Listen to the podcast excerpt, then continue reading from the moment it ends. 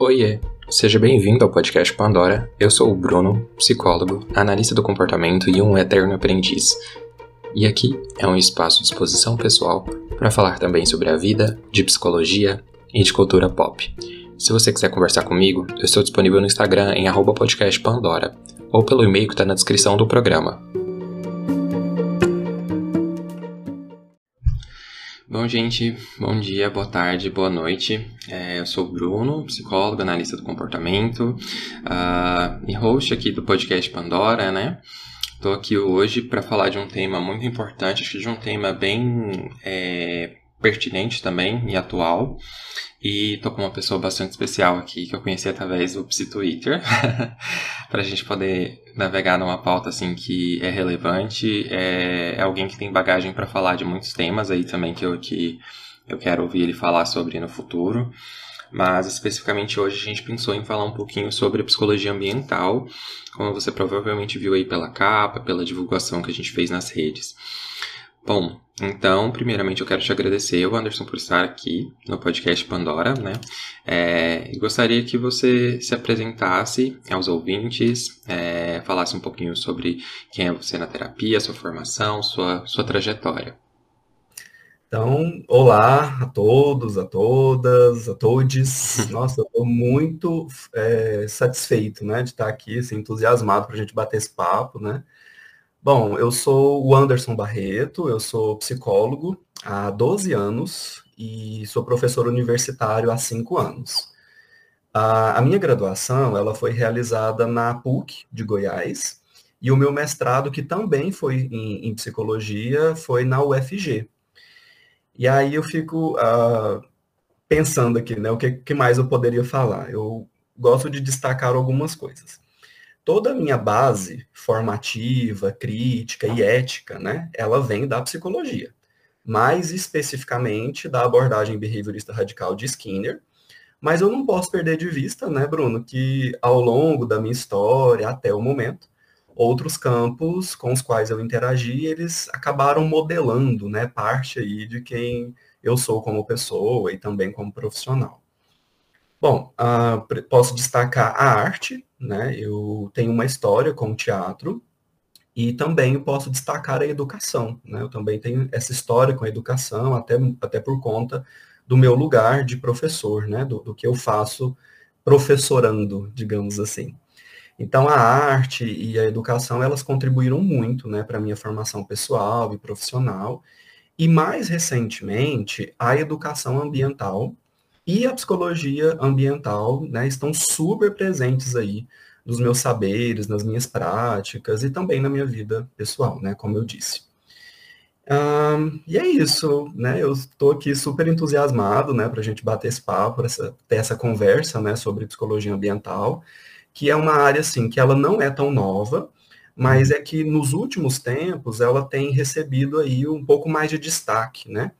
É, decorrente aí dessas mudanças políticas e também aí das provocações, por assim dizer, ah, que os, campos, os próprios campos ambientais têm feito para outras áreas e para outras profissões.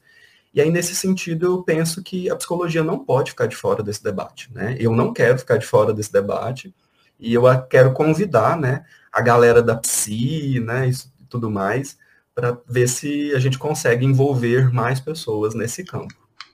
Então acho que é isso. É, eu acho que é um, ótimo ponto de partida, esse que você dá, assim, para a gente poder realmente falar dessa pauta. É, como a gente até estava conversando antes, eu não tinha trazido muitos temas relacionados assim a, a, esses a esses assuntos que a gente se preparou para conversar aqui hoje, né, aqui no Pandora antes. Mas aí e até mesmo é, a gente a gente veio se falando assim e, e, interagindo nas redes, né, principalmente ali a partir do, do Twitter, uh, já desde de meados aí desse ano, né, de 2022 e e aí desde então assim é a gente pensou em, em, algumas possibilidades, depois a gente foi conversando um pouquinho mais especificamente sobre o que era interessante da gente navegar, e, e eu acho que essa pauta, eu acho que ela, ela, ela casa bem até com o momento que a gente teve recentemente da COP27, acho que pode fazer sentido, assim, a gente pensar em psicologia no momento em que a gente está falando da conferência uh, da, das mudanças climáticas, né? Então, assim, a gente pensar em todo esse cenário, assim, não sei se, não sei se faz sentido para você, Anderson, mas é, eu acho que pensar nisso tudo, assim, acaba que é, é importante para a gente poder olhar, assim, o que está acontecendo no mundo, quais discussões, assim, estão sendo levadas aí para o cenário internacional, até mesmo a partir das eleições. Acho que o último episódio que eu tive aqui do Pandora foi antes das eleições, então agora a gente já está num novo cenário, olhando as movimentações políticas, olhando é, essa reinserção do Brasil aí no, no cenário eh, internacional. E, e assim, eu acho que trazer essa pauta é muito, é muito necessário por isso. E acho que para começar, assim, até para contextualizar para todo mundo, é uma pauta que eu acho que é, é tão importante assim para psicólogos, para psis, né, no geral, mas acho que para todas as outras pessoas também. E eu queria que você contextualizasse um pouquinho o que, que é né, a psicologia ambiental para a gente fazer sentido. Ah, perfeito. Vamos lá, porque é bom dar esse tom, né, assim, para as pessoas saberem direito, até porque esse é um tema, uh, ele não é tão apresentado assim, né? É uma temática não tão apresentada nos cursos de graduação. Eu até, até queria te perguntar antes de, de explicar o que é psicologia ambiental, quando você fez a sua graduação, você teve a disciplina de psicologia ambiental? Não. Não tive, não é, não tive, e eu acho que o diálogo que pode ter tido sobre isso, assim, foi bem incipiente, tanto é que eu não me lembro de, de, de né, de, assim, assuntos voltados para isso, eu acho que talvez em alguma aula ou outra, mas nada muito profundo, então acho que isso é uma oportunidade também de poder aprofundar. É, olha que coisa, né? Curiosa. Eu, quando eu fui, quando eu fiz minha graduação, eu tive disciplina de psicologia ambiental. Era uma disciplina presencial, né? Enfim, quando estava na minha graduação lá na PUC, tinha essa disciplina, a gente entrou em contato com esse debate. Eu vou explicar o que, que é psicologia ambiental e depois eu queria ter um espaço para contar como que eu cheguei na psicologia ambiental, assim, para além da disciplina que eu tive, né, na época da graduação. Mas vamos lá. Eu é, gosto de definir, né, assim, a psicologia ambiental, eu entendi que ela precisa ser definida a partir de três eixos, sabe, Bruno? Que são três eixos interdependentes, né? Eles estão, de certo modo, amalgamados, né? Então, eu tenho uma primeira oportunidade de definir a psicologia ambiental, antes de qualquer coisa, como uma área de estudo, né?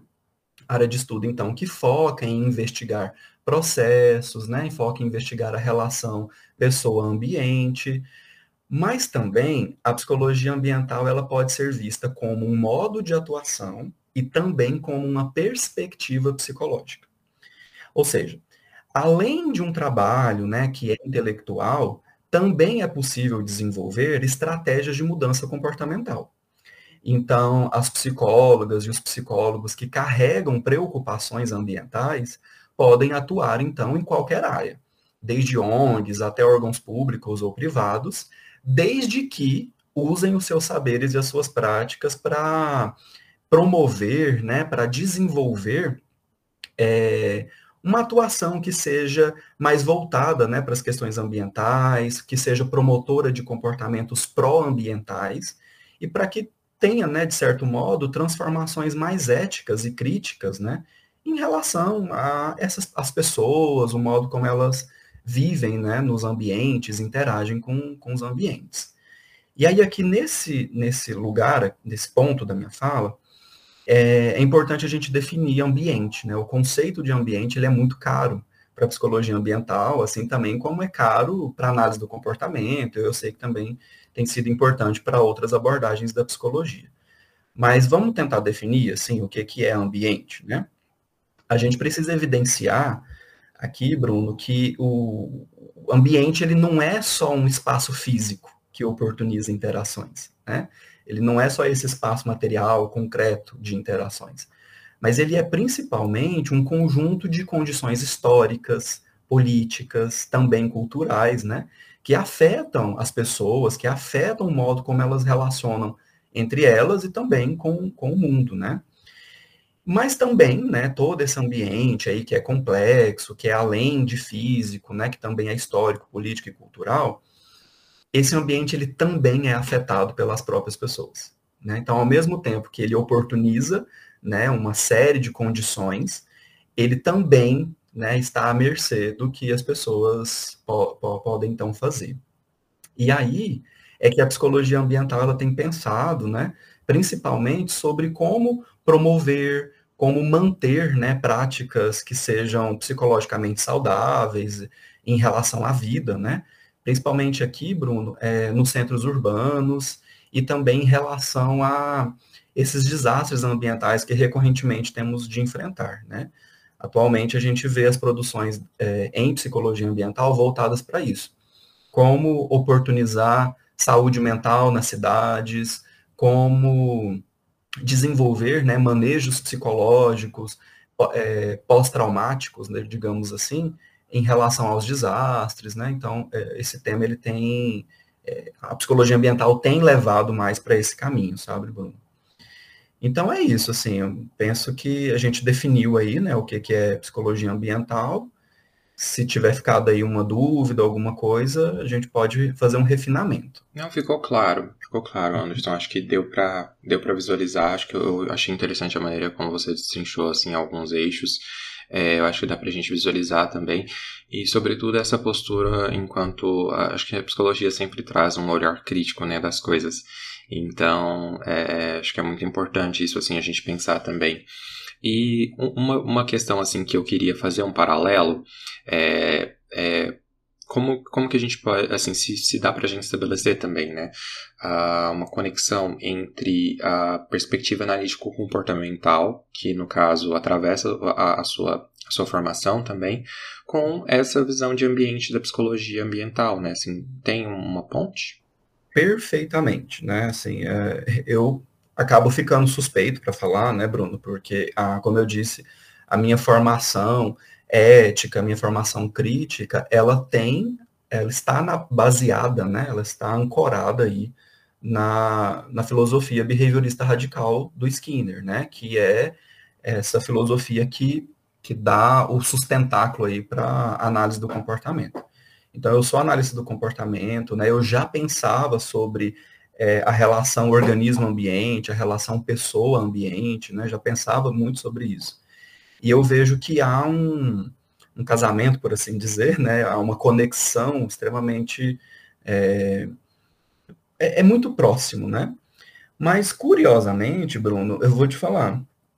É, psicólogos ambientais que eu tenho conhecido aí ao longo do, do desse, desse, tempo, né, que eu estou envolvido com isso, a, a maioria não é da análise do comportamento, você acredita? Né? Eu tenho encontrado pessoas mais da Gestalt. O povo da Gestalt tá, porque a Gestalt também, né, é uma é uma linha, né, teórica, né, uma abordagem da psicologia que também evidencia, enfatiza o papel do ambiente, né, a relação das pessoas com o ambiente, né? Aí, né, eu não sei se eu ainda não tive a sorte de conhecer mais psicólogos ambientais que tenham uma pegada é, analítico-comportamental, mas eu queria só fazer esse destaque, né? O pessoal da Gestalt tem, tem, tem ficado mais próximo, né, dessas pautas ambientais. Ah, e aí eu até queria aproveitar, porque eu já estava até esquecendo, né, Bruno, assim, de dizer como é que eu chego, né, na, na psicologia ambiental. Posso dizer? Posso claro, contar? pode, por favor. Então, é só mesmo para aproveitar, assim, para dizer, porque as pessoas às vezes ficam achando assim, né, que, nossa, psicologia ambiental é uma especialização, o sujeito vai lá, faz um mestrado na área, isso pode até acontecer, na UNB temos programas de pós-graduação em psicologia ambiental, é, só que, na maioria dos casos, a aproximação, ela é uma aproximação mais autodidata, né, são a partir de psicólogos e psicólogas que têm essa digamos assim, essa preocupação ambiental, né, carregam consigo mesmo essa preocupação ambiental e depois encontram na psicologia um jeito de, de lidar com essas questões. No meu caso foi assim. Eu, tradicionalmente, eu sempre sou convidado nas faculdades em que eu dou aula aqui em Goiânia, eu dou aula em duas faculdades aqui de Goiânia. É, eu sou convidado para dar essas aulas de behaviorismo, análise do comportamento, né, pesquisa em psicologia. Mas foi em 2018 que, olha só que interessante, né? Na faculdade em que eu dava aula, na grade curricular daqueles alunos, no, no oitavo período, tinha, estava lá a disciplina de psicologia ambiental. Então, tinha na grade dessa, dessa faculdade, né? O que eu achei formidável. Mas não tinha professor. E aí eu pensei assim, uai, é, eu já nutro aqui, né, questões, né, já, já debato essa temática é, de, de outras formas, né, tenho estudado sobre essas questões, eu queria, né, eu quero isso daí, eu quero esse desafio de ser professor dessa disciplina. E aí me deram, né, a disciplina então, e eu fui desenvolver, então, com aquela primeira turma, a minha primeira turma, né, de psicologia ambiental, é, desenvolver ao longo de um semestre estudos e trabalhos de reflexão e sensibilização ambiental, né? E aí, Bruno, essa experiência foi muito edificante, assim, na medida em que eu, eu me preparava para as aulas, né, estudava, então, para as aulas, e ficava recebendo contrapartida dos alunos, né, sobre essas temáticas, e aí, Bruno, eu fui ficando cada vez mais inflamado, mais apaixonado pela psicologia ambiental. É, fui dar palestra em cursos de biologia, né? Teve uns eventos de biologia, esses eventos sobre ecologia, né? Condutas pró-ambientais. E aí teve um que eu fui dar uma palestra para falar como que a psicologia podia se envolver com aquele pessoal, né? E foi, fui muito bem aceito, foi muito, foi muito interessante, né? Tudo que, que, que, eu passei nesse contexto. Depois eu fiz parte de uma ONG, né, de, aqui de Goiânia mesmo, né, que é uma ONG que planta árvores, né, e tem todo um projeto de, não é só plantar árvores, né, mas é um, uma, um projeto de educar, né, as comunidades para a, o plantio das árvores, né, para que, que serve uma árvore, digamos assim, né, Uh, participei deles ali, é, de uma ação, de ações, né, pelo menos umas três vezes com esse pessoal, e aí é isso, né? Eu fui ficando inflamado, super apaixonado, né, pela psicologia ambiental, e tive a, a honra, né, de depois ministrar essa disciplina mais três vezes, né? Então, é, ao todo aí deu quatro semestres, né, consecutivos ministrando essa disciplina. Só que aí o que, que aconteceu, né, Bruno? A, a disciplina saiu da grade, né? E hoje, é, nessa faculdade, né, que eu ainda dou aula, e numa nova faculdade que eu entrei, não tem mais essa disciplina nas grades. Né? Então, os alunos nem, nem têm ideia né, do que é a psicologia ambiental. Talvez eles tenham um pequeno contato nas disciplinas de psicologia so social, ou talvez naquelas disciplinas de psicologia do trânsito. Mas é um contato, assim, não é um aprofundamento, não, não há um, um espaço e nem tempo para fomento né, da criticidade, né, de pensar, inclusive, estratégias mesmo, né, para desenvolvimento de comportamento pró-ambiental, né. E aí eu deixo até aqui meu apelo, né, para ver se a gente desenvolve, né, um pouco mais, oportuniza mais, né, chances para as pessoas entrarem em contato com a psicologia ambiental. Perfeito.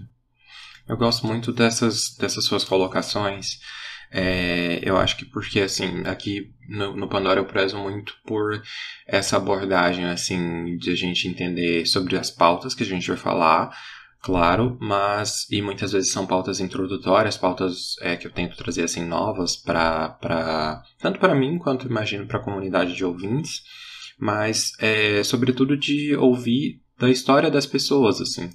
Então acho que quando você fala da sua história, né, Anderson, acho que você narra muito bem, assim, todas essas dificuldades, todos os desafios que você enfrentou ali e todos os, os desafios que ainda se mostram, se fazem presentes aí dentro desse local, assim, dentro daquilo que você busca levar é, a partir do seu trabalho pro, pro mundo, né? E a gente sabe que tudo isso é uma maneira de, de a gente poder transformar a nossa realidade, assim, todas essas visões aí são formas de a gente transformar a nossa realidade. E eu acho que discussões uh, no que dizem respeito assim às questões ambientais, acho que elas têm ficado cada vez mais em evidência, não à toa.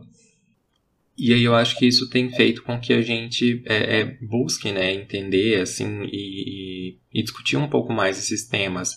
E até é, é assim eu propus para você né, a gente pudesse a gente pudesse começar até entendendo um pouquinho de alguns conceitos que são bem relevantes. É, então queria que você pudesse contextualizar, assim, né, falar um pouquinho sobre o que, que é quando a gente fala assim de psicologia ambiental, mas quando a gente fala também de, de dessas pautas assim relacionadas ao meio ambiente, uh, a, aquela famigerada pegada de carbono, né, muito evidenciada aí nos últimos anos, e também esse processo de descarbonização social. Eu uhum. trouxe esses, esses tópicos até porque quando eu estava estudando sobre a pauta também eu me deparei com eles. É, já tinha me deparado em outros momentos também, e, e quero uma, uma perspectiva, assim, por favor. Uhum. Vamos lá, né? Então, o que, que é isso, né? Pegada de carbono, como é que a gente poderia fazer uma descarbonização social, né? Vamos lá, nossa, é uma, é uma delícia conversar sobre isso. A pegada de carbono, ela é, Bruno, uma medida matemática, né? Ela é uma técnica matemática que é usada para investigar o quão poluente pode ser uma atividade humana, seja ela uma atividade individual ou até mesmo uma atividade empresarial ou governamental. Aí, é nessa medida, né, nessa técnica lá matemática que eles usam, que vai se levar em consideração os efeitos dos gases na atmosfera. E aí eles evidenciam mais efeitos de três principais gases, né? O primeiro é o próprio dióxido de carbono, né? tem que ver também os efeitos do metano e eles observam também os efeitos do óxido nitroso, né? São, são vários gases, mas em, em especial esses três. Dióxido de carbono, metano e óxido nitroso. Esses gases, eles são gases que fazem parte da vida, né? Eles são essenciais para a vida no planeta, sabe, Bruno? É, são gases que participam, né, por exemplo, da respiração das plantas, da queima dos combustíveis, da decomposição das matérias. Então, são, são gases que fazem parte da vida, né? A gente não está aqui demonizando o gás, né? Os gases, né? Digamos assim. O problema é que esses gases, em alta concentração e baixa compensação, esses gases acabam interagindo com a radiação solar e vai gerar, então, o efeito estufa, né? Que é um problema, um problemaço, né? Assim, em termos é, ambientais. Então, a pegada de carbono ela vai evidenciar né, o quão prejudicial pode ser uma atividade humana é, para o aquecimento global. Ou seja, o, os humanos produzem né, a, relações com o ambiente que promovem né, é, mais, o aumento de gases na atmosfera. Esses gases não são compensados, né, porque é, a sociedade, né, nós vivemos num mundo que poxa vida, né, Bruno? Assim, o desmatamento, né, poluição dos rios, enfim. É, a, a, extinção de algas marinhas, né, porque as algas elas são muito importantes também para para compensação desses gases, né, para filtragem, né, é, redução dos efeitos do, do, efeito estufa, né, os corais também. Então, quando, quando você vê uma destruição desse ambiente, né, uma, destru, uma destruição, uh, uma ecodestruição, digamos assim, você só tem acúmulo de gases na atmosfera, mas você não tem compensação. Né? E aí isso vai ser extremamente danoso né, para a vida, não só a vida humana, né, mas para a vida de um modo geral. E aí, uh, junto aí né, da, da pergunta, vem essa ideia, né? Assim, então, como é que eu posso fazer uma descarbonização social, né? É, isso é um movimento, a descarbonização é um movimento, é, chega a ser um movimento político também, né? Tem umas campanhas e tudo mais, que eu já vi até no Instagram, umas campanhas para ajudar a gente a se descarbonizar, digamos assim, né? Ah, ela, é, ela é necessária, né? A descarbonização social é extremamente necessária, né? Ela é um movimento que vai prezar pela redução desse gás, dos gases, né, provenientes da, das atividades humanas. E é desejável, né, que essa descarbonização ela venha, é, claro, pensando ali na, no comportamento dos indivíduos, mas a gente espera, claro, que um fomento governamental, um engajamento, né, por parte de grandes indústrias, porque isso acabaria tendo um, um, um impacto positivo mais evidente, né, do que simplesmente a, a, mudança de comportamento individual, sabe, Bruno? Então é isso, assim, não sei se a gente avançou na, no conceito de é, pegada de carbono, e no conceito de descarbonização social. O que, que você acha? Acho que sim. É, até para te dar um feedback, né? Eu entendo então que toda essa questão da pegada de carbono é, é, é eu vou colocar assim, é, é praticamente uma metodologia utilizada para a gente poder identificar o quanto esses três assim, na verdade, esses, os gases, né, é, têm intensificado a, o processo do efeito estufa. E você evidenciou três, três gases ali que são mais, é, não sei se eu posso dizer poluentes, assim, mas que são mais né, determinantes. E o, o dióxido de carbono, né, o óxido nitroso. Isso. Ah, falei certo então. E, e o terceiro, por favor? O metano. Metano. E é interessante porque a gente sempre escuta muito sobre esses gases assim nas produções humanas, né? Na produção agrícola, na produção é, na, na, na. Me fugiu o nome agora. Na, na produção animal também, assim, né, o metano principalmente, a gente sabe de, é, de muitos locais assim em que em que acontecem assim essa essa essa essa produção. A gente na verdade a gente está também num, estado aí também que é que é um produtor, né? Assim, é, toda essa região do Centro-Oeste, essa região assim é, é também um produtor e, e, a gente sabe que tudo isso foi muito evidente nos debates políticos assim dos últimos anos. A gente pensar ah, desmatar para poder aumentar a produção, para a gente poder vender mais, para a gente poder exportar mais e tudo, acho que todas essas discussões assim ficaram bem é, presentes. E eu achei interessante a gente pensar assim que essa descarbonização social, então, é um movimento, né, para a gente repensar um pouco justamente dessa interação humana com, com o meio ambiente. E, e a gente olhando assim a partir dessa dessa ótica da psicologia, a gente tinha falado, né, né, Anderson, que assim a psicologia traz esse olhar crítico sobre muitos processos. E eu acho que é interessante a gente pensar assim, como que é, esse olhar crítico, como que essa consciência social desses efeitos climáticos pode também impactar é, em, em, mudanças né, das, das, políticas ambientais, por exemplo, da gente repensar. Uhum. Vamos, vamos conversar sobre isso, né? Uh, vamos pensar primeiro, Bruno, junto aqui, uh, sobre esse conceito de consciência, né? Esse é um conceito que ele aparece muito, né? Quando a gente vai falar de, de questões ambientais, questões ecológicas e tudo mais, nossa, como aparece, né? O conceito de, de, de consciência. Consciência aparece muito no sentido de ter conhecimento, ter discernimento, né? Ter responsabilidade, não é mais ou menos assim que o conceito, Exatamente. que o que, né? Consciência aparece. Aí eu me pergunto aqui, né, Bruno, assim, sobre esse tema, sobre essas questões ambientais. Eu me pergunto aqui, nós já não temos essa consciência? Nós já não, não temos esse conhecimento sobre como viver de uma forma mais ética e respeitosa com o mundo? Olha, talvez uh, esse conhecimento ele ainda precise né, ser ampliado e acessado por mais pessoas e instituições. Mas, de um modo geral, eu penso que já temos esse conhecimento, já temos essa, essa consciência. Agora, né, Bruno? Resta saber se ter consciência é suficiente. Por exemplo, muitos de nós uh, temos consciência de que não deveríamos usar carros, né, ou outro transporte poluente. No entanto, a gente deixa de usar, né? Então veja que nem sempre há uma correspondência entre o saber e o fazer, né?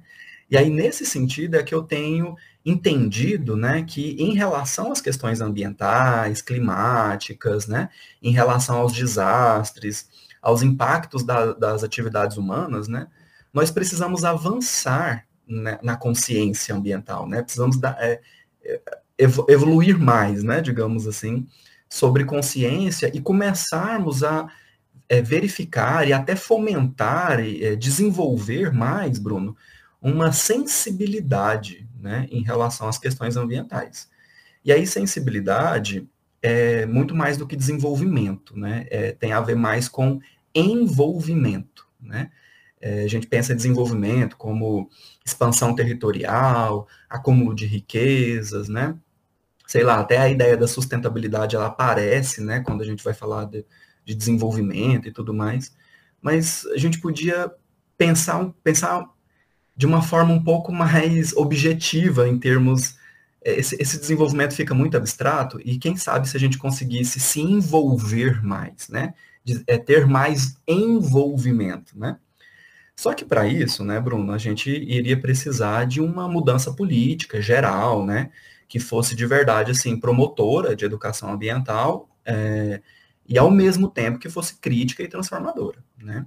Aí sim, dessa maneira, quem sabe, né, Bruno, ah, seria então mais possível pensar é, que mais pessoas, então, conscientes, ok, mas sobretudo sensíveis, né, envolvidas, né, com as demandas do seu povo e do ambiente que a cercam, né, que elas então poderiam, com estratégia e organização social, é, representar interesses ambientais, né, que fossem verdadeiramente transformadores. Bem, eu, eu não sei assim, né, se eu respondi adequadamente, mas é que nós temos que pensar, Bruno, o seguinte. Antes de falar sobre consciência, sensibilidade, transformação política, a gente precisa entender que tudo isso é, pelo menos do ponto de vista behaviorista né, radical, né, que tudo isso, Bruno, é comportamento. Veja, o que, que é a política se não comportamento de pessoas que se dedicam aos interesses do povo? O que, que é então ambientalismo se não comportamento de quem se dedica às questões ambientais? E aí, dessa forma, também é a ciência, também é a psicologia, sabe? Então, veja, política, ciência, ambientalismo, psicologia, não são entidades sobrenaturais, muito menos instâncias descoladas da vida. Tudo isso pode ser visto como comportamento. E sendo assim, fica sob controle, então, de consequências que produz, tanto para o indivíduo, né, quanto para a sociedade. Né? Então, quando a gente pensa, né, ah, como que as pessoas poderiam ter mais consciência ou mais sensibilidade às questões ambientais? Bruno, né, como uh, análises do comportamento que somos. Vamos, vamos falar, vamos falar a verdade aqui. Se não tem consequência para o comportamento pró-ambiental, se não tem consequência para um comportamento que seja a favor do ambiente, será mesmo que esse comportamento ele vai ser desenvolvido, né? E do mesma forma, se não tem consequência, pelo menos uma consequência é, evidente, né, concreta, para o comportamento contra-ambiental, né, para esses comportamentos que são contra a, o ambiente, a relação das pessoas com o ambiente, como é que a gente pode pensar, então, no, num desenvolvimento verdadeiro? Certamente não vai ser com instrução, né? Falar para as pessoas, olha, por favor, vamos pensar no meio ambiente. Tá, isso faz parte do, do, processo de educação ambiental, mas só instruir não é suficiente, né, Bruno? O que, é que você acha? Ah, eu amei. Eu amei a sua fala. É... Eu amei, assim, principalmente, Anderson, porque eu acho que quando você falou, eu fiquei divagando, assim, pensando em algumas coisas.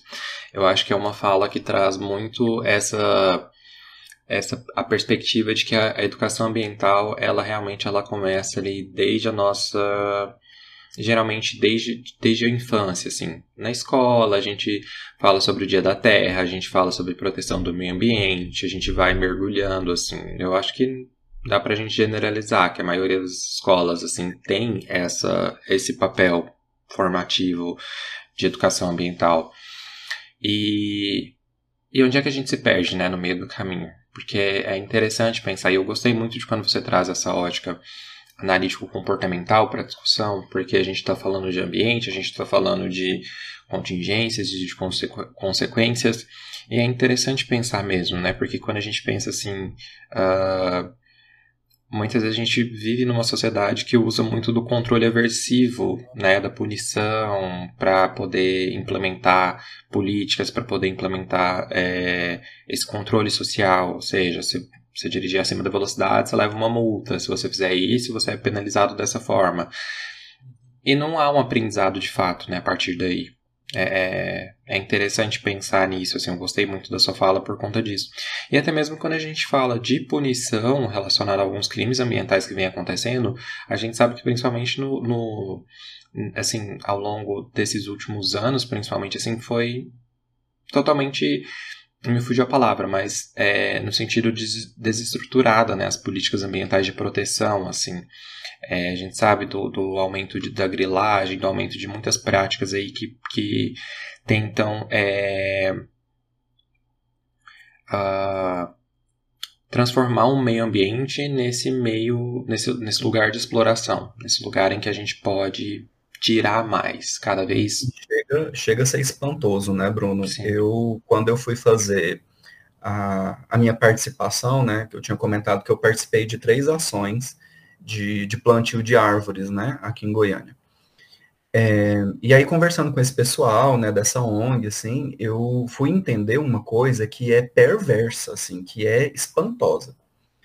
Quando um, um território, ele tem árvore, né, sobretudo árvores nativas, e tem ali as suas nascentes, esse território, ele é automaticamente protegido por lei, né, existe ali até é, um, uns pedaços da Constituição que garante isso, né, se um território ele tem árvores, sobretudo árvores nativas e tem nascentes, esse território ele é automaticamente protegido por lei. Só que o que, que acontece? As pessoas vão, desmatam esse território, então destrói tudo, né? Arranca as árvores nativas, seca ali as nascentes, né? É, destrói tudo. Até que essas pessoas sejam penalizadas, essa terra, que agora não tem mais árvores nativas e que não tem mais nascentes, ela não precisa mais ser protegida por lei, né? Ela, ela, eles encontram ressalvas, né, para que essa terra, inclusive, possa ser comprada, possa ser usada para outros fins, né? É muito perverso, né, esse, esse movimento contra-ambiental. A gente vê aí discursos, né, várias retóricas de que, não, nós vamos é, melhorar o meio ambiente junto com a, com a economia, mas é, essa, as leis, né, elas não dão conta de tudo. Primeiro porque lei sozinha não dá conta de tudo, coisíssima nenhuma, né, Bruno? E, sobretudo, leis é, ambientais, né, que deveriam ser pró-ambientais, mas que estão sendo utilizadas, né, sendo, é, é, enfim, articuladas por pessoas que não têm essas preocupações, né, por por grandes indústrias, né, por governos, né, que não têm é, a, a, o ambientalismo como uma pauta, sabe? Então, quando eu uso esses termos, né, perverso, espantoso, porque eu não tenho outra palavra para definir é, como é que isso acontece, sobretudo num país como o nosso, né, que deveria proteger imensamente, né, os nossos biomas, né, o, o a, a nossa diversidade ambiental, mas que infelizmente não tá rolando, sabe? Então, assim, eu quis falar sobre isso porque isso é uma coisa que me incomoda e me inflama muito. E eu gostaria que isso também inflamasse mais pessoas para ver se a gente conseguisse, né? É, a gente teria chances de realmente transformar a nossa realidade. Eu acho que é, é, é, é você foi cirúrgico, assim, na, na, na, na, terminologia, assim, que você escolhe, porque realmente é, é perverso, assim, a gente precisa colocar dessa maneira, colocar o quanto é, essas, essas ações, assim, uh, muitas vezes pautadas por esse sistema é, financeiro, assim, né, que a gente está inserido, uh, muitas vezes fa, fa, assim, faz com que a gente realmente perca um pouco, sei lá, da, da, da, própria humanidade, assim, quando a gente pense em, sei lá, avanço acima de tudo, a, até insira alguns discursos aí de, ah, é para justamente é para o desenvolvimento e tal, mas desenvolvimento de quê, né? E eu acho que quando você fala dessa postura da gente se envolver mais, da gente, assim, que para além da consciência, né, a gente precisa de, de, de uma atitude, de ações ali, é, eu acho que isso tudo destaca assim, a maneira com a qual a gente precisa lidar com isso, a maneira com a qual a gente precisa pensar as nossas ações. E, e, e até acho que o meu próprio questionamento para você acho que vai na direção da gente olhar para isso, assim, né? Uh, porque muitas vezes a gente entende assim que a, a, gente visualiza aquela ideia de que ah, às vezes uh, as minhas pequenas ações ali, será que elas vão ter algum impacto? Né? Será que a minha, será que meu voto vai ter um impacto? Né? Acho que a gente viu muitas pessoas falando, questionando isso assim nas eleições. Ah, eu voto, mas não, não adianta de nada. Então acho que é uma descrença assim generalizada do, do cenário político, dessas perspectivas. Mas ao mesmo tempo eu fico um pouco otimista de pensar que a gente está voltando a entender que a política, que a gente não vive sem a política, né? E que, e que assim, e que essas discussões políticas que a gente está tendo atualmente, assim, elas são relevantes a gente olhar para a questão da democracia, do fascismo, uh, porque sem a política a gente não vive, né? Acho que tudo é político. Eu já trouxe essa pauta aqui antes pro Pandora. É, eu acho que a gente teve é, episódios assim bastante interessantes aqui esse ano sobre isso. É, então, enfim, assim, sem, sem, sem me desviar muito da, da ideia que eu queria trazer, uh, para a gente pensar assim, um pouco se é viável a gente abrir, né? Abrir mão da própria uh, responsabilidade social, vou colocar assim é, sobre a proteção ambiental, sobre esses cuidados assim com o meio ambiente, a partir daquele discurso de que, ah, tipo, as minhas ações são pequenas perto das, das empresas, das indústrias, dos, é, das corporações, conglomerados, né? Então, muitas vezes a gente visualiza, assim, essa, essa tentativa de não se responsabilizar é, de algumas ações, assim, tipo, ah, eu jogar lixo na rua não tem, não vai ter tanta interferência, né, uh, pro que, pro cenário global, é meio que essa, essa ideia que eu quero trazer, assim. Então, eu trago essa ideia, assim, pra gente pensar, né, se faz sentido a gente pensar isso, se é viável realmente a gente abrir mão dessa responsabilidade, pensando que a gente não tem tanto impacto que outras, é, outros outras indústrias aí vão ter mais impacto que as ações individuais. Por que, que a gente deve pensar assim na relevância das ações individuais, né? Qual é a relevância de mudar os nossos hábitos e como a gente pode incorporar também as mudanças comportamentais para ajudar nisso tudo? É uma pergunta enorme, desculpa. Mas veja bem, é, tem pontos muito, muito caros para nós, né? E são pontos relevantes, mas eles não deixam de ser embaraçosos, né? Porque uh, nós estamos aqui num, num, numa conversa, né? É, entre psicólogos, né? E a gente quer estar tá falando para psicólogos, estudantes de psicologia, mas a gente também quer falar para outras, é, pessoas de outros campos, né? A gente quer que, que, que, que isso tudo que estamos conversando chegue em outras instâncias. E aí por isso que eu falo que não é não é tão harmonioso esse debate, mas não é porque não é harmonioso nós vamos deixar de fazer, né? Então, eu falo muito meus alunos isso, né? Não é porque a coisa está posta e está uma bagunça que nós não vamos deixar de, de, de, de apresentar as devidas críticas, né? Então, vamos lá. Vamos pensar aqui, Bruno. As indústrias e as empresas, elas são muito mais prejudiciais ao ambiente do que as pessoas, do que os indivíduos? Sim, fato, né, Bruno? Assim, não tem o que contestar aqui.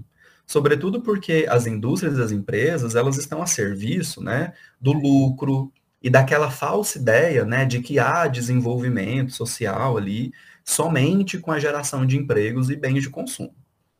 Essa lógica, né, a gente sabe que ela é decorrente do capitalismo, é, e não dá para implorar que uma pessoa, uma pessoa, né, feche a torneira enquanto escova seus dentes, enquanto uma indústria está né, tá lá gastando trilhões, trilhões né, de litros d'água e poluindo mais rios né, e os lençóis. Porém, como psicólogo, né, é, eu vou parafrasear uma famosa frase do Skinner que diz assim, né, que as pessoas agem sobre o mundo, o transforma e posteriormente serão transformadas, né, pelas consequências de suas ações. Daí eu vou ter que defender né, que as pessoas ainda podem realizar algumas ações, preferencialmente com seus pares, e que em uma escala maior tenham então uma chance de transformar parte uh, das suas realidades. Eu falo isso, né, assim, porque é, mudar o mundo sozinho é muito difícil. Né? Se você quer mudar o mundo sozinho, não dá, né? Aliás, muita coisa que a gente faz na vida não dá para fazer sozinho, né, Bruno? Então a gente precisa encontrar os nossos pares, né? Pessoas que também é, entendam a relevância disso, né? Pessoas que, que estejam abertas a isso e quem sabe em conjunto, em grupo, né? E depois passar para, é, sei lá, para uma política pública um pouco maior, a gente tem a chance de mudar parte da nossa realidade. E eu falo parte da nossa realidade, Bruno, porque uma transformação completa dessa realidade só seria possível se houvesse uma mudança radical do sistema capitalista. E aí, nesse sentido, né, eu volto a uma reflexão que eu fiz anteriormente, e aí eu pergunto aqui de novo também, né? O que é o capitalismo, se não comportamento de capitalistas que determinam, por força e poder, as regras do jogo? Sabe? Então, se mais e mais pessoas, né, tiverem interesses pró-ambientais, uh, e que, de um ponto de vista psicológico, né, tenham mais sensibilidade ética né, para com o mundo e as relações que se estabelecem nesse mundo, aí eu penso que sim, né, que teremos sim chances né, de oportunizar um presente e algum futuro, né, pelo menos um futuro que seja diferente do que o que a gente está vivendo. Né? E aí, na sua pergunta, você quer saber, né, se a gente poderia, se alguma mudança de hábito, né, se teria alguma relevância nesse processo de transformação da nossa realidade, né? E aí eu fico pensando aqui, né, que sim, né, como psicólogo, eu não posso perder de vista que mudanças individuais e coletivas, elas são possíveis. Mas aqui, Bruno, eu não me contento com essa concepção de vamos economizar água, vamos economizar energia, sabe? Por favor, é, eu, eu quero chamar as pessoas para a gente pensar além, pensar em comportamentos pró-ambientais, em mudanças que sejam mais complexas do que isso, sabe? Ah, por exemplo, uma, uma, um detalhe, né, assim, uma mudança pró-ambiental que é complexo, não é fácil de, de, de, de ter isso, né, assim, pelo menos não agora, mas que é uma coisa extremamente relevante, né, que é um ponto do nosso debate super relevante, que seria como um, uma conduta pró-ambiental maior as práticas antiespecistas. Você já ouviu falar, Bruno, desse termo antiespecista? Não, não. Não? Então, deixa, eu, deixa eu explicar aqui rapidinho, né? O antiespecismo, ele é um movimento que defende que não há espécie superior né, que não há nesse planeta que a gente vive aqui uma espécie que seria superior, como fizeram a gente acreditar que a espécie humana seria superior às outras espécies e que por isso então teríamos o direito de dominar outros animais. Aí o antiespecismo, então, é esse movimento, né? Ele chega a ser até uma perspectiva política, viu, Bruno? É, nos convida, então, para repensar é, o modo como realmente nos relacionamos com, com, com, outras formas de vida, destacando o nosso consumo de outros animais, é, seja na forma alimentar, no vestuário e até mesmo no lazer, né? Destacando assim, Bruno, que é, é o modo como a gente tem se relacionado com outros animais tem sido eticamente problemático e tem contribuído para o surgimento de muitas crises ecológicas, epidemias e também pandemias, né? Aqui eu vou destacar os desmatamentos, né, que são realizados para a criação, né, de, de animais, sobretudo gado, né, para questão alimentar. Uh, as gripes suína e aviária, né, que é um problema decorrente, né, dessa má relação que a gente tem com os animais, e mais recentemente a Covid-19, né, a gente não pode perder de vista isso. Então, se a gente é, reduz, né, a ideia do, do, do antiespecismo, né, seria mais ou menos assim.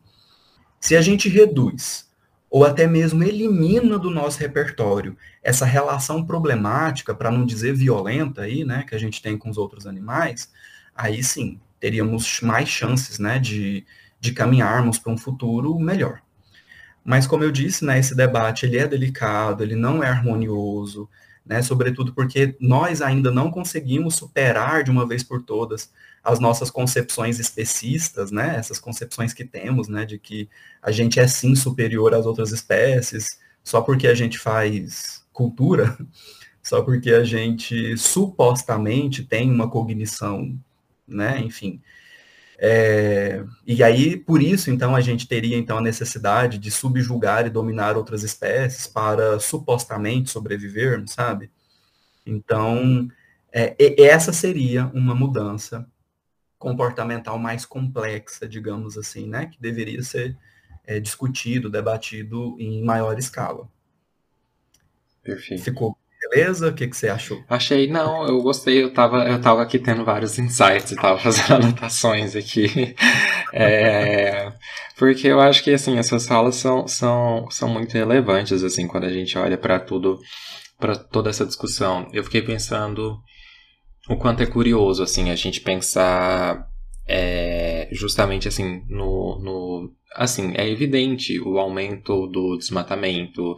É, a gente tem é, relatórios do, do me fugiu o nome do instituto, mas enfim, a gente tem relatórios assim que falam sobre o aumento do desmatamento, o é, aumento dessas práticas, assim, o quanto a gente tem caminhado nessa direção com aquele discurso de o, o agro é pop, o, né, a, a gente, o Brasil está crescendo, entre aspas, ali, né, vamos, vamos passar a boiada, e, e aí eu fico pensando, assim, é, é, é acho que essa sua fala me pegou bem naquele ponto, assim, né?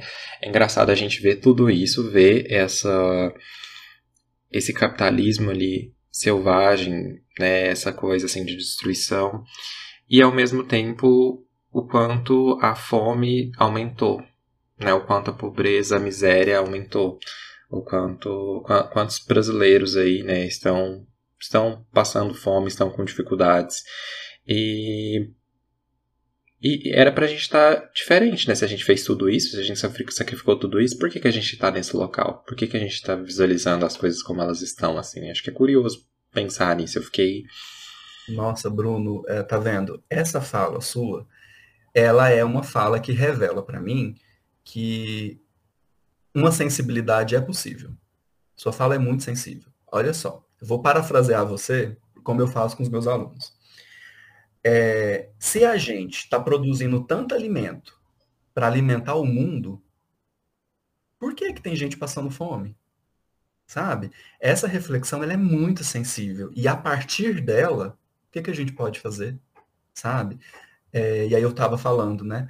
Vamos encontrar os nossos pares, vamos encontrar gente que também está sensível, está inflamado a, a, a, essas questões. E, e juntos, né, quem sabe a gente alcançar é, lugares políticos de relevância e quem sabe fazer aí uma transformação que seja minimamente adequada, né, para a sobrevivência de todos, né? Perfeito. É, assim, eu quero te dar um feedback, assim, dizendo que uh, eu acho que essa, essa pauta superou as minhas expectativas, assim, realmente tinha pensado em como a gente trazer esse assunto, pensei na relevância da, da COP27, naquela, naquela, na, no discurso do presidente eleito, né, sobre o Brasil ter voltado, que eu acho que ele faz um paralelo também com quando o, o Biden fala sobre isso, né, que a América voltou, e os olhares do mundo assim estão voltados para isso, né? A gente precisa cuidar do meio ambiente, a gente precisa pensar nas políticas ambientais. E eu acho que, assim, a primeira vez que a gente está tocando nessa pauta aqui no Pandora não poderia ter estreado de uma forma melhor. É, você arrasou muito, assim. Obrigado mesmo pela sua fala. Nossa, obrigado.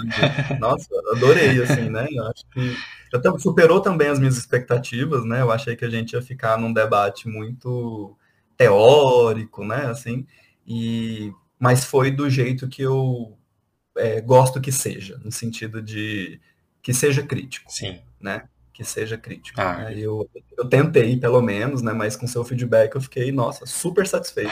Não, com certeza. De pensar que foi bom, né? Que superou as expectativas. Sim, sim. E eu acho que. E eu deixo claro também o convite para que você volte em outros momentos. Eu sei que tem muitas pautas pelas quais a gente pode navegar. E como essa, né, de hoje foi tão relevante, foi tão surpreendente assim para mim, é, eu acho que todas as outras assim que a gente, a gente puder abordar também vão ter é, essa relevância, esse impacto, né? E fico feliz que a sua experiência também assim foi uh, foi, foi, foi similar, assim, também foi satisfatória. Uh, e é isso, assim. Você é, acha que a gente conseguiu atingir o nosso propósito também? Acho sim, Bruno. Uh, nossa, né? Só de conversar sobre psicologia, mostrar que existe uma psicologia interessada, né? Por essas demandas relacionadas ao ambiente é, e que de, por ela, né, a gente pode provocar não só mais conhecimento, mas principalmente a sensibilização, né, quanto ao nosso papel, seja ele individual ou coletivo no mundo, né. E aí eu penso que sim, que essa foi uma experiência, assim, muito incrível, né. E eu quero estar com você em outros debates, né? Até para falar também de outras pautas. Ah, nossa, eu vou morrer de agradecer aqui. eu fiquei muito feliz com isso, estou muito satisfeito, né? Porque de verdade superou minhas expectativas. Nossa, agradeço demais, eu amei. Que bom. Fazer bom, fico feliz demais, assim. É, fico muito grato também por você. E vou te convidar, assim, é, para a gente ir para esse momento final, uh, em que eu te peço, Anderson, para você trazer as suas dicas para a gente continuar esse debate. Eu acho que eu, eu, sempre gosto de pensar que essas pautas são introdutórias, porque a gente vai continuar navegando nesses temas. Então, assim, por favor, compartilhe o que você. Assim, o que você achar que é relevante, até suas redes também, para que as pessoas possam te encontrar, o que você achar necessário.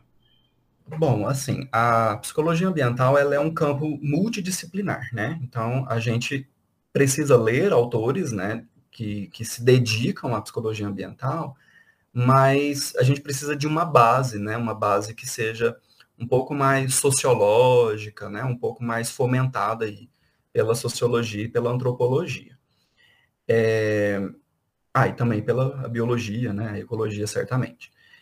É, eu queria sugerir, assim, de primeira vista, a, que as pessoas que estiverem gostando dessa temática, que elas pudessem acessar o site do Programa de Psicologia Ambiental da UNB. Né? A UNB ela tem um programa de psicologia ambiental, tem um site, é só dar um Google aí, né?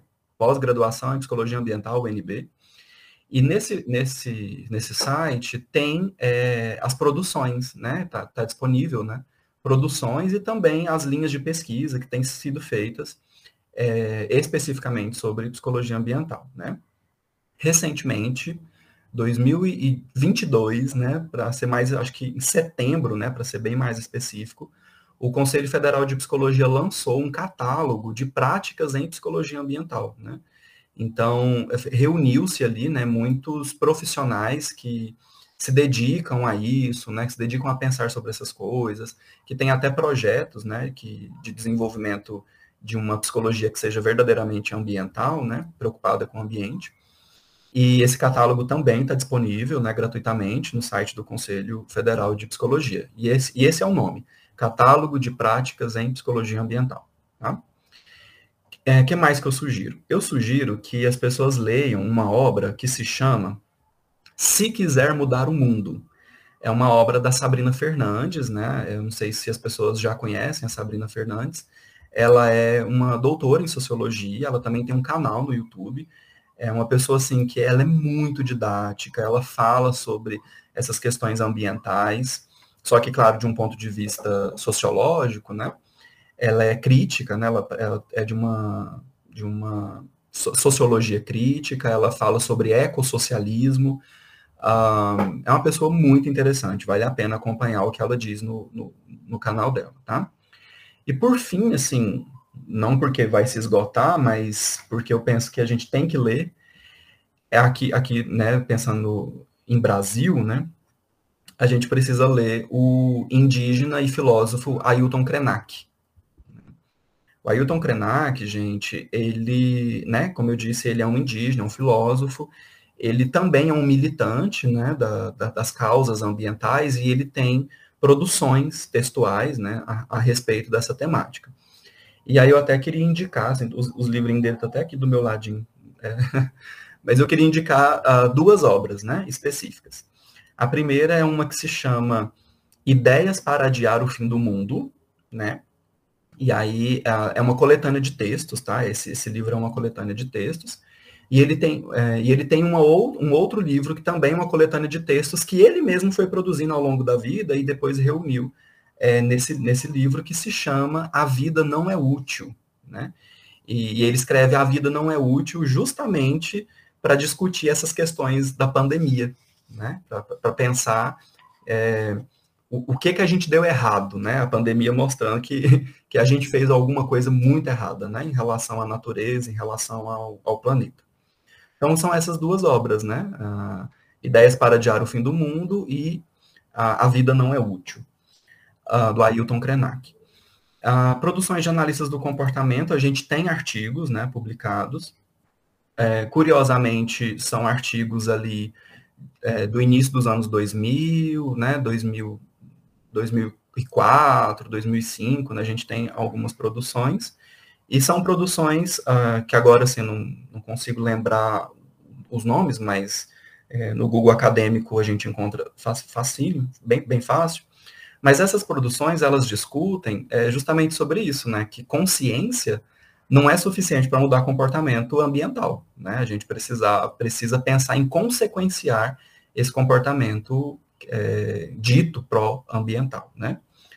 Mas basicamente é isso, assim, né, ah, e aí minhas redes, né, eu, eu não sou muito ativo, assim, nas redes, né, é, é, entro lá, dou um close, depois eu vou embora, né, coisa do... Mas vocês podem me achar, o meu Instagram é aberto. Vocês podem me achar por W Barreto Psi, né, ou o Anderson Barreto. Mas eu ainda me comunico muito bem por, por e-mail, né, e eu adoraria receber e-mails das pessoas, trocar e-mail com as pessoas, né. E o meu e-mail é wbarretopsi.gmail.com. Perfeito. É isso, Bruno. Ah, eu adorei. Eu adorei essas dicas e eu achei, é, é sei lá, uma consequência, uma consequência, uma coincidência assim curiosa, porque esses dias eu tava aproveitando as ofertas de Black Friday para comprar livrinhos Apesar de que a minha, assim, a lista de livros ali tá, tá gritando comigo, né? Tem um monte de leituras em aberto. E eu esbarrei um monte de livros do, do, do justamente do Ailton Krenak e não comprei nenhum. Mas eu fiquei olhando assim, pensando, gente, será que eu, eu compro algum, né? E agora, sim, agora eu sei por onde começar.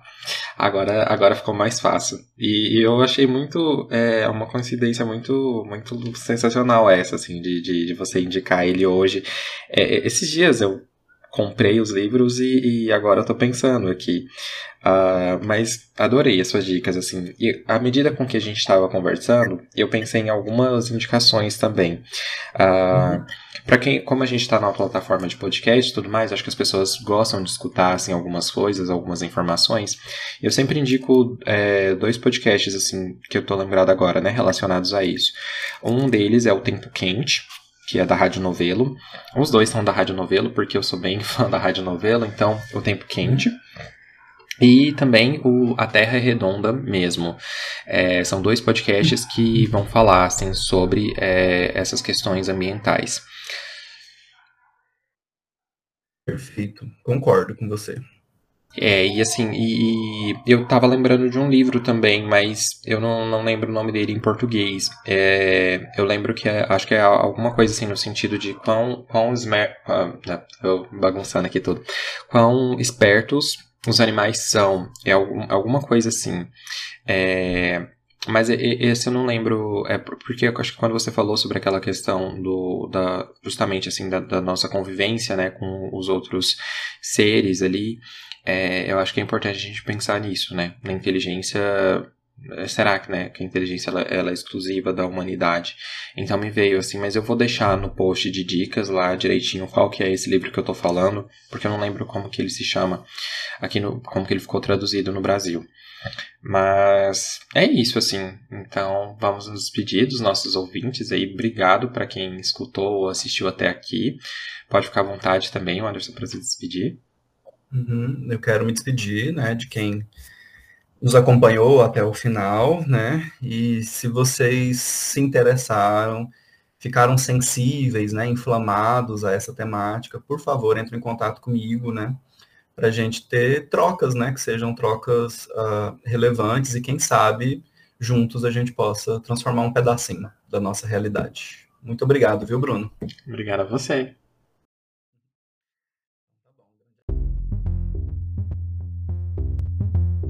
O podcast Pandora está disponível nas principais plataformas de áudio. Se você gostou do que ouviu aqui, não esquece de seguir no Spotify ou na Amazon, de assinar e avaliar no Apple Podcasts, de se inscrever no Google Podcasts ou no Cashbox, ou ainda de favoritar no Deezer. Assim você fica por dentro sempre que sair um novo episódio.